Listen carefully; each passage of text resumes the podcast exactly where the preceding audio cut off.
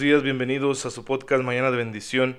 Soy el Padre Raimundo, espero en Dios que se encuentren todos muy bien, gozando de todas las bendiciones, los dones, los carismas, los regalos que el Señor nos hace, especialmente del más grande de todos, que es el Espíritu Santo, que no es, no es un don más, sino la fuente de todos los dones, porque es una persona divina, es Dios mismo, que se dona, se nos entrega porque quiere, por amor, y quiere ser completamente nuestro. Y es una cosa maravillosa que el Dios Creador Todopoderoso, uno y trino, Padre, Hijo y Espíritu Santo, quiera ser nuestra posesión, nuestra herencia, nuestra relación fundamental.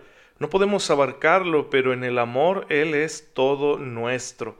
Y este don supremo, que es la misma vida divina que se nos comunica, bueno, pues es lo que celebramos nosotros en Pentecostés y es tan grande que lo queremos comunicar, lo queremos eh, anunciar eh, a todos los rincones de la tierra de todas las maneras posibles. Hemos celebrado esta fiesta para pedirle también al Espíritu Santo, Señor y Dador de vida, que destruya la pandemia, que la saque de nuestras vidas, ya queremos regresar al culto eucarístico público, ya queremos volver a reunirnos en nuestras iglesias y claro que también queremos volver a las actividades de trabajo, de socialización que teníamos antes. Queremos regresar a, la normalidad y ojalá que como dice el Papa Francisco que regresemos mejores porque esta pandemia tiene un sentido. Dios nunca permite el mal absoluto y si la ha permitido en este tiempo de la historia de la humanidad, bueno, es por algo, algún bien saca el Señor de esta situación. Claro, nosotros tenemos que colaborar con Él y de pronto al mirar uno las noticias, parece que no estamos haciéndolo, ¿no? no estamos cooperando con la gracia del Señor para que salgamos purificados de esta experiencia por la pandemia del coronavirus. Pues bueno, tú y yo que somos creyentes, hagámoslo, cooperemos con la gracia de Dios para que no salgamos iguales o peor de como estábamos, sino salir mejores, más santos, más confiados, más solidarios, más generosos, más desprendidos, más creativos, ¿por qué no? En fin, ojalá que, que así sea. Puede serlo si tú lo quieres y le pides hoy a Dios su gracia. Y de esto precisamente quiero hablarles el día de hoy del don del Espíritu Santo. Sé que estamos estudiando la fe de la Iglesia, estamos viendo la dimensión moral, el tercer gran apartado del catecismo de la Iglesia Católica, y entramos al terreno de lo sobrenatural, de las virtudes teologales. ¿sí? Hay mucho más que vamos a ver de esta parte sobrenatural de la moral cristiana, pero eh, empezamos por supuesto por las virtudes, la virtud de la fe, la que hemos estado tratando, pues nuestra fe es fe en alguien, es fe en Dios, un Dios que se nos ha revelado como uno y trino, un solo Dios en tres personas, Padre, Hijo y Espíritu Santo. Y en Pentecostés el gran protagonista es el Espíritu Santo y por eso solemos aprovechar la oportunidad pues para hablar de él, porque es el gran desconocido. De las tres personas de la Santísima Trinidad es al que menos tratamos. Entonces hay que recuperar nuestra relación con el Espíritu Santo. ¿Cómo hacerlo? Pues primero hay que saber quién es. Es interesante que Jesús presenta al Espíritu Santo como consolador. Es aquel que viene a sanar nuestras heridas, a comunicarnos los consuelos divinos a estos corazones sufrientes que somos nosotros, y que la palabra paráclito de origen griego con la cual Jesús describe al Espíritu Santo significa no solo consolador, sino también defensor, abogado. El Espíritu Santo realmente nos defiende de todo, el mundo exterior se nos echa encima cuando pretendemos ser creyentes auténticos, pero también el mundo interior, el mundo de nuestras emociones, nuestras dudas, nuestras estructuras personales, se, se revela contra Dios, se nos echa encima cuando queremos seguir el camino del Señor. Y a veces es más duro enfrentar esa rebeldía interior que la rebeldía del mundo exterior. Bueno, el Espíritu Santo es defensor. Él nos defenderá de las acechanzas del mundo exterior, también de las del mundo interior. De toda amenaza nos defiende. Por eso Jesús dijo a sus discípulos, cuando ustedes los juzguen por mi causa, no teman, no teman en los tribunales ante los gobernantes. El Espíritu Santo les dará palabras para que se defiendan a las que nadie podrá refutar. De igual manera Jesús presenta al Espíritu Santo como el Espíritu de la verdad.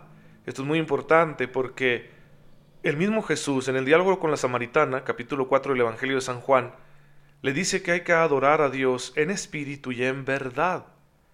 En espíritu, ¿qué significa? Que la adoración a Dios se puede dar en cualquier lugar físico. El lugar físico no importa. ¿Por qué? Porque Dios es espíritu y no está eh, restringido Dios por los muros de los edificios que nosotros construimos, ni por los lugares geográficos que consideremos santos. Sí, esto es, es, verdad, por eso la iglesia le da culto a Dios en cualquier parte del mundo. No necesitamos estar estrictamente en el templo de Jerusalén, ¿no? que ese era el problema en tiempos de Jesús. Los samaritanos y los judíos se peleaban por eso. Los samaritanos decían, aquí tenemos un lugar para adorar a Dios. Los judíos decían, no, tiene que ser en Jerusalén, y se peleaban, y Jesús dice, no, en espíritu. Y si queremos nosotros vivir esa relación de espíritu con Dios, necesitamos la acción del Espíritu Santo, pero además, en verdad. Es decir, la adoración a Dios se perfecciona conforme nuestra idea de Dios se acerque más a la verdad. No puedo simplemente conformarme y decir, pues yo adoro a Dios así como lo entiendo. Eso ya en principio es bueno, pero no es suficiente. Por eso las religiones no son iguales, las ideologías no son lo mismo, porque hay una verdad, hay una verdadera idea de Dios. La idea de Dios que nos comunica Jesucristo nuestro Señor es superior a cualquier otra. Y nosotros, aunque seamos católicos practicantes, no estamos exentos de tener una idea, de idea, perdón, ya me trabé, idea equivocada de Dios. A veces eh, nos conformamos con el Dios el Dios tirano, ¿no? Que controla todas las cosas y que no nos deja ser felices. Otras veces estamos ante el Dios indiferente, que ese más bien es el Dios de los masones. Y en otras ocasiones creemos en el Dios, eh, el Dios abuelito, le llamo el Dios, el, Dios bonachón, que no nos pide nada, no nos exige nada, Él nos va a llevar a todos al cielo, podemos hacer con nuestra vida un papalote y no importa, ¿no? Porque es misericordioso, falsa misericordia. Un amor que no exige no es el amor de Dios.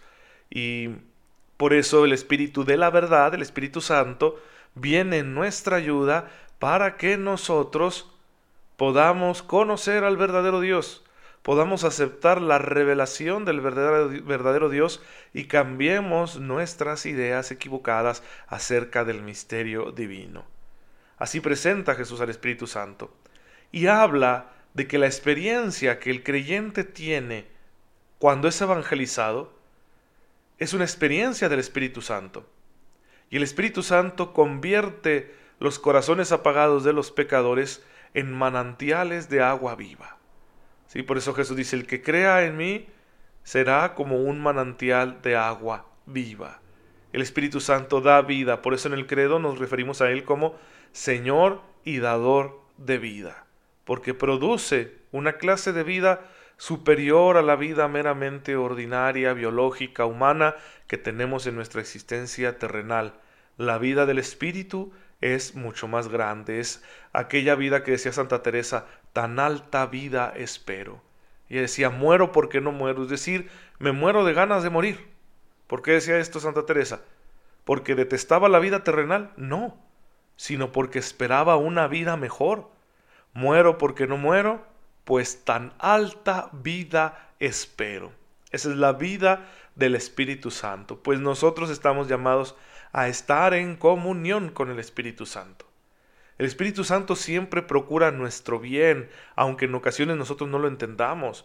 Por eso dice San Pablo que el Espíritu Santo ora en nosotros con gemidos inenarrables.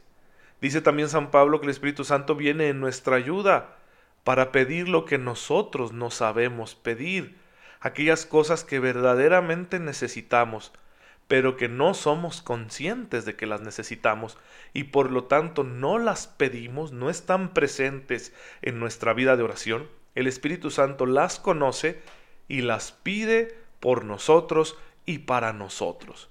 Y el Padre escucha la voz del Espíritu y entonces concede las gracias a través del mismo Espíritu, esas gracias necesarias para la salvación y la santificación de sus hijos que somos nosotros, porque hemos renacido por la fuerza del mismo Espíritu que nos ha incorporado al misterio de Jesucristo nuestro Señor, es decir, el Hijo, la segunda persona de la Santísima Trinidad. El Espíritu Santo nos incorpora a Él y como Él es el Hijo, participamos de su filiación divina y nos convertimos en verdaderos hijos de Dios. Hermanos, hay que conocer al Espíritu Santo y hay que tratarlo y sobre todo hay que dejarlo actuar en nuestra vida. Hay que purificar nuestro, nuestro ser, nuestra mente, nuestro corazón, nuestros afectos y nuestros pensamientos. ¿Por qué? Porque así le hacemos espacio a la voz del Espíritu. Si queremos discernir lo que el Espíritu Santo nos pide en los momentos precisos que atraviesa nuestra vida, es necesario que no tengamos ruido interior para poder escuchar la voz del Espíritu y dejarnos guiar por ella.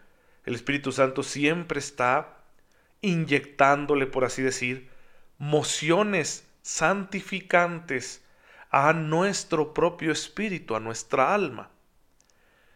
No nos damos cuenta de ellas muchas veces, ¿por qué? Porque tenemos demasiado ruido. Por eso en la tradición de la iglesia, cuando se quiere tener un mayor contacto con el Espíritu Santo, se buscan experiencias de retiro, de salirme de la rutina, del ordinario, del ajetreo cotidiano. ¿Por qué? Para alejarme de los ruidos externos e internos y hacerle espacio a la voz del Espíritu para, que, para ver qué es lo que el Espíritu quiere de mí. Fíjense en aquel texto del libro de los Hechos de los Apóstoles, donde nace la vocación apostólica de San Pablo. Dice que estaba orando la comunidad cristiana de Antioquía y el Espíritu Santo les dijo, apártenme a Pablo y a Bernabé. Qué interesante. Entonces ahí se descubre a través de un momento de oración de la iglesia en el que le están haciendo espacio a la voz del Espíritu, ahí se descubre la vocación misionera de estos dos grandes apóstoles, Pablo y Bernabé. El mismo San Pablo quería ir a evangelizar un lugar, pero el Espíritu Santo no lo dejó, sino que a través de un sueño lo guió hacia Macedonia, para que evangelizara en el continente europeo, que para la iglesia eso ha sido uno de los grandes pasos, ya que en el encuentro con el pensamiento y la cultura greco-romanas, la iglesia adquirió unas herramientas muy buenas para poder expresar su propia fe. La teología le debe mucho a esa idiosincrasia grecorromana, le debe mucho al pensamiento de los filósofos griegos, al pensamiento de los grandes humanistas romanos. Bueno, no es casual, el Espíritu Santo siempre está guiando a la iglesia. Yo lo veo ahora que como cristianos, especialmente los sacerdotes y más en un seminario por las necesidades de la formación, nos ha venido muy bien la incorporación de la ciencia psicológica.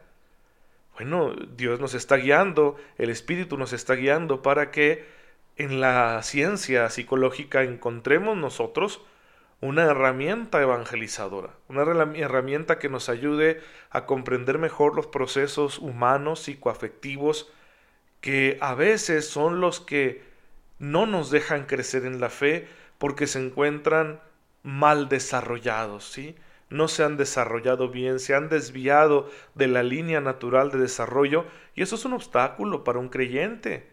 ¿sí? Cuando tienes un padecimiento psicológico, cuando tienes una desestructuración en tu personalidad, cuando tienes alguna incapacidad cognitiva, pues todo eso influye en el camino de la fe, porque la fe es una gracia que no va a caminar sin nosotros. ¿Sí? La gracia necesita de la naturaleza. Y la psicología nos permite conocer esta parte de la naturaleza, pues yo ahí veo la guía del Espíritu Santo que nos está mostrando el camino. Así como, por ejemplo, Santo Tomás de Aquino incorporó al lenguaje teológico el pensamiento de, Aristóteles, así ahora tocaría incorporar quizá el de algunos psiquiatras y psicólogos. Francamente, eh, pienso en Víctor Frankl, que su pensamiento es tan cercano a la antropología cristiana, que bueno, tal vez el Espíritu Santo nos está llamando a dar ese paso y adquirir nuevas herramientas que favorezcan la nueva evangelización.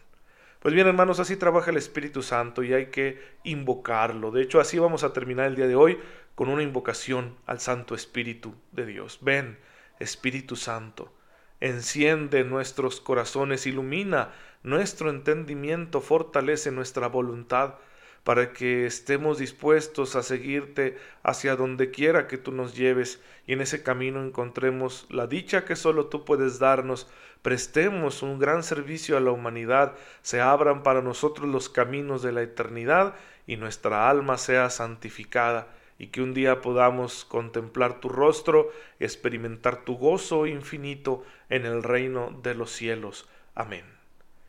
Hermanos, pues aquí le dejamos el día de hoy. Gracias por estar en contacto, en sintonía con su servidor. No se olviden de rezar por mí y recuerden que yo también lo hago por ustedes, especialmente en la Santa Misa.